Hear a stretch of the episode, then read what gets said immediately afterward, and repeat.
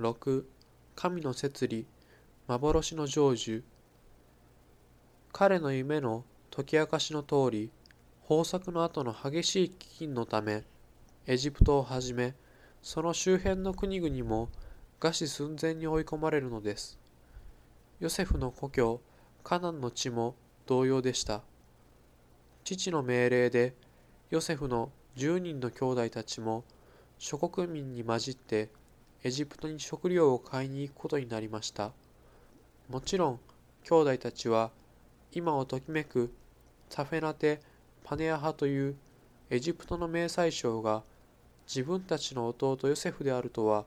夢にも思っていませんでした。一方自分の前に食料を求めて今ぬかづいている者たちが10人の兄たちであることにヨセフはすぐ気づきましたヨセフはすぐには自分のことを打ち明けず父や弟ベニヤミンの安否を尋ね彼らの心を知ろうとしましたやがて兄たちがかつて自分に対して成した行為を悔い恥じていることを知って男泣きに泣いて自分の身分を明らかにしたのです。すべての事情を飲み込んだ兄弟たちは非常に恐れました。しかしヨセフは、私はあなた方がエジプトに売った弟ヨセフです。私をここに売ったのを嘆くことも悔やむこともいりません。神は命を救うためにあなた方より先に私を使わされたのです。神はあなた方の末を地に残すため、また大いなる救いをもってあなた方の命を助けるために私をあなた方より先に使わされたのです。それゆえ私をここに使わしたのはあなた方ではなく神です。というのでした。ここにヨセフの強い信仰と人間性の豊かな心の広さが伝わってきます。また、ヨセフは、あなた方は私に対して悪を企んだが、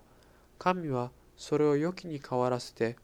今日のように多くの民の命を救おうと図られました。とも語っています。やがて、父ヤコブとその一族はエジプトに下り、ヨセフの父であり、兄弟であるというので大歓迎を受けます。ヤコブは死んだと思っていた愛する息子に会い、その孫を抱き、泣いて喜びます。ヤコブは、愛する息子、ヨセフに見取られて、この世を去り、ヨセフは最後まで兄弟たちの世話をし、彼自身はエジプトの地で死んでいきます。このことは、ヨセフが青年の時に見た夢のそのままの実現でした。このヨセフ物語は、一つの人生の成功の物語の立派なサンプルとなります。自分に与えられた夢を最後まで信じ続ける人間の強さ、それが信仰に立脚しているだけに恐ろしいほどの信念となってその人を支えるものなのです。何回も何回も逆境と試練の中に落とされながらもなお神の導きと守りを信じ通す心の偉大さを思うのです。それでいて、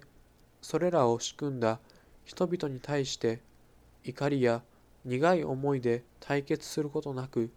神と人に誠実であり続ける姿には頭の下がる思いがします。正しい者のの悩みは多い。